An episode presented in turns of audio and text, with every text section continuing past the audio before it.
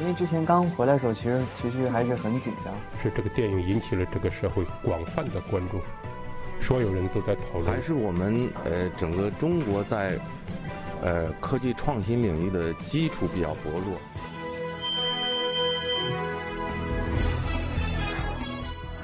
影响有影响力的人，中国新闻周刊。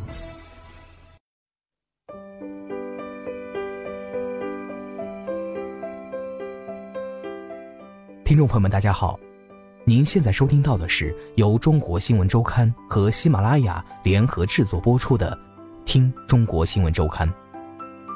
本次稿件选自《中国新闻周刊》杂志，于海洋。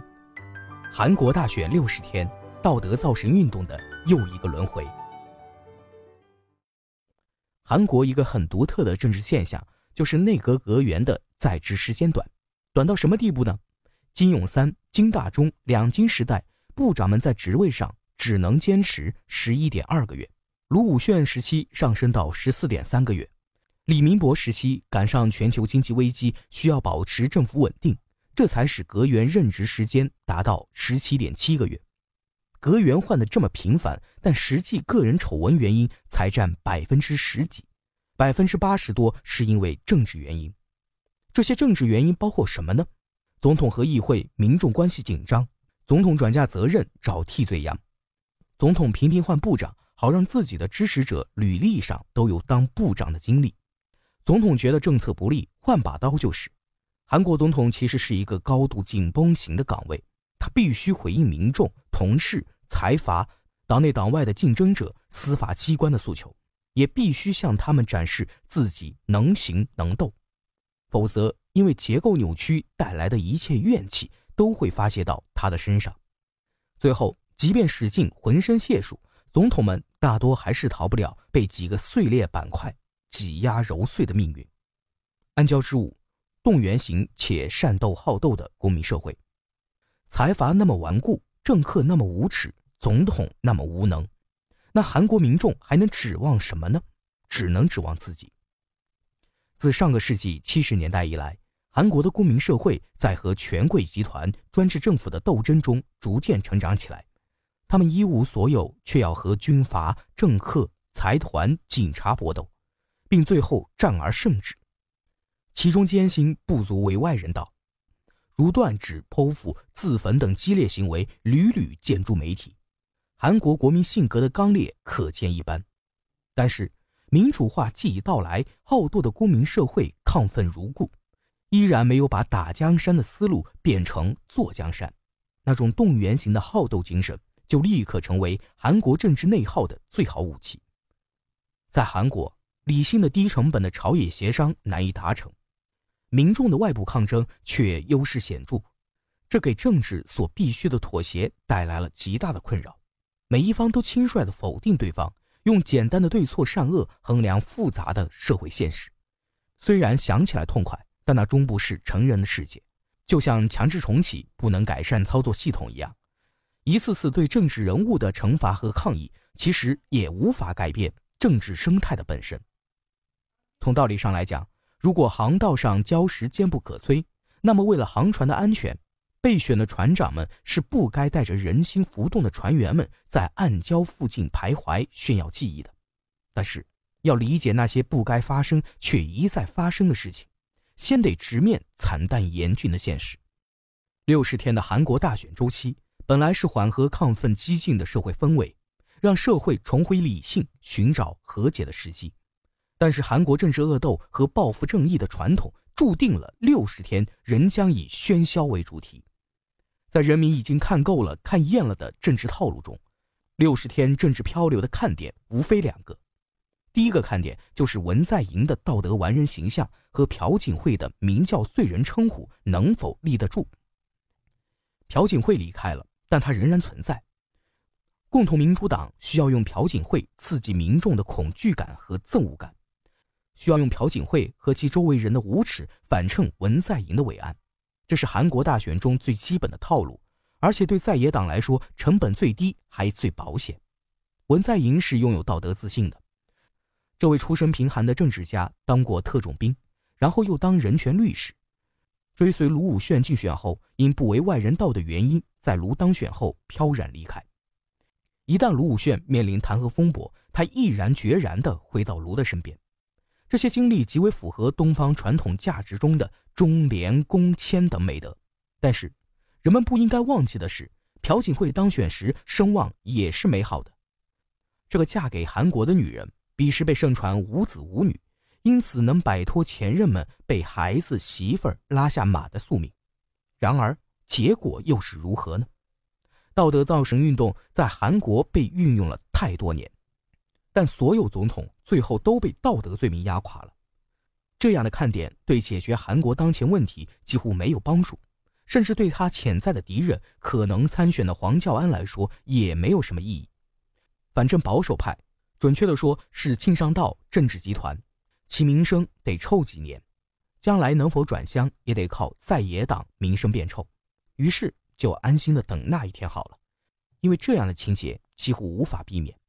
第二个看点就是韩国政商勾结的阶层固化局面能否找到解决方法。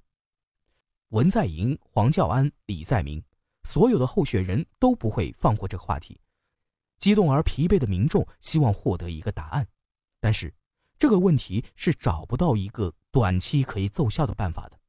一九九八年金融危机，金大中毅然改变了韩国政府作为财团债务担保人的角色。二零零八年全球金融危机，李明博大赦经济犯和他们共商大计又给改回来了。为什么会出现这个状况？答案并不复杂。从外因讲，时代变了。在一九九八年全球自由主义风起云涌的大背景下，企业治理制度的现代化是韩国大企业急需，也是政府百姓急需的。在二零零八年至今，保护主义阴云密布的情况下，国家必须用自己的力量保证这些财团能够活下来、发展好。这种勾结其实是韩国民众认同的。从内因讲，企业建立现代治理结构与官商勾结其实并不矛盾。只要能获得垄断利润，哪个企业愿意傻乎乎的自由竞争呢？大企业占优势的基本现状决定了这些企业在国内资源配置上的绝对优势地位。政客们同意也罢，不同意也罢，财团的意志是无法抵挡的。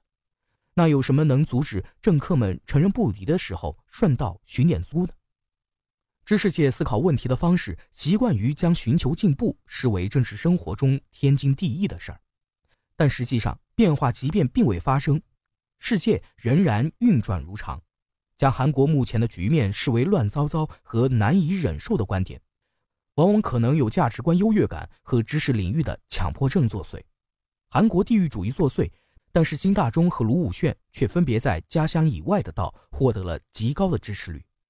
地域竞争也成为韩国国内经济活力的重要来源之一。各道之间的产业政策和治理竞争，推动着这个国家的状况的改善。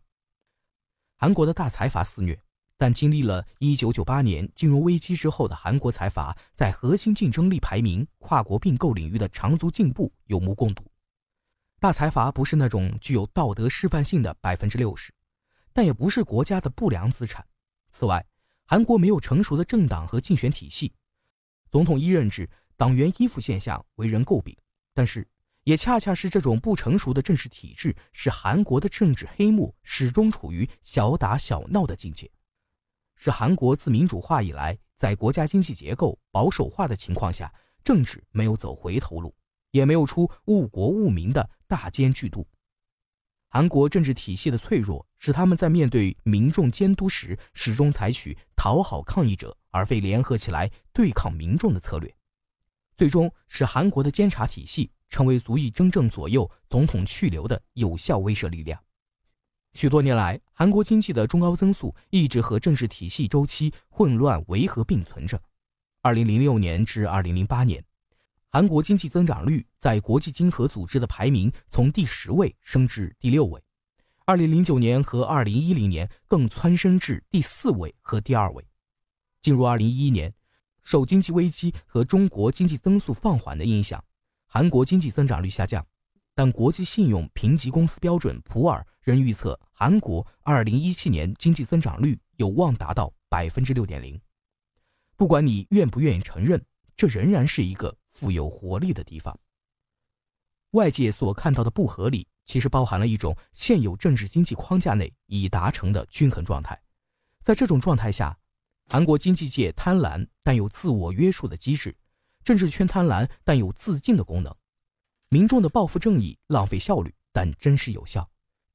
一般人可能不太习惯这艘船在暗礁群里急进急杀的那种眩晕感，也不适应他们动不动就把船长挂旗杆上的那种劲头。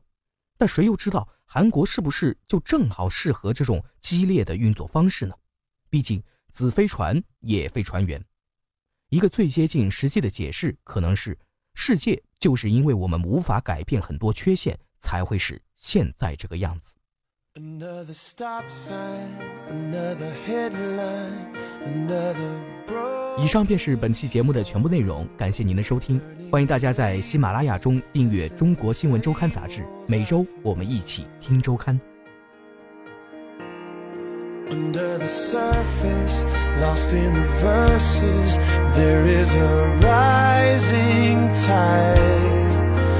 We're trying to rescue the meaning.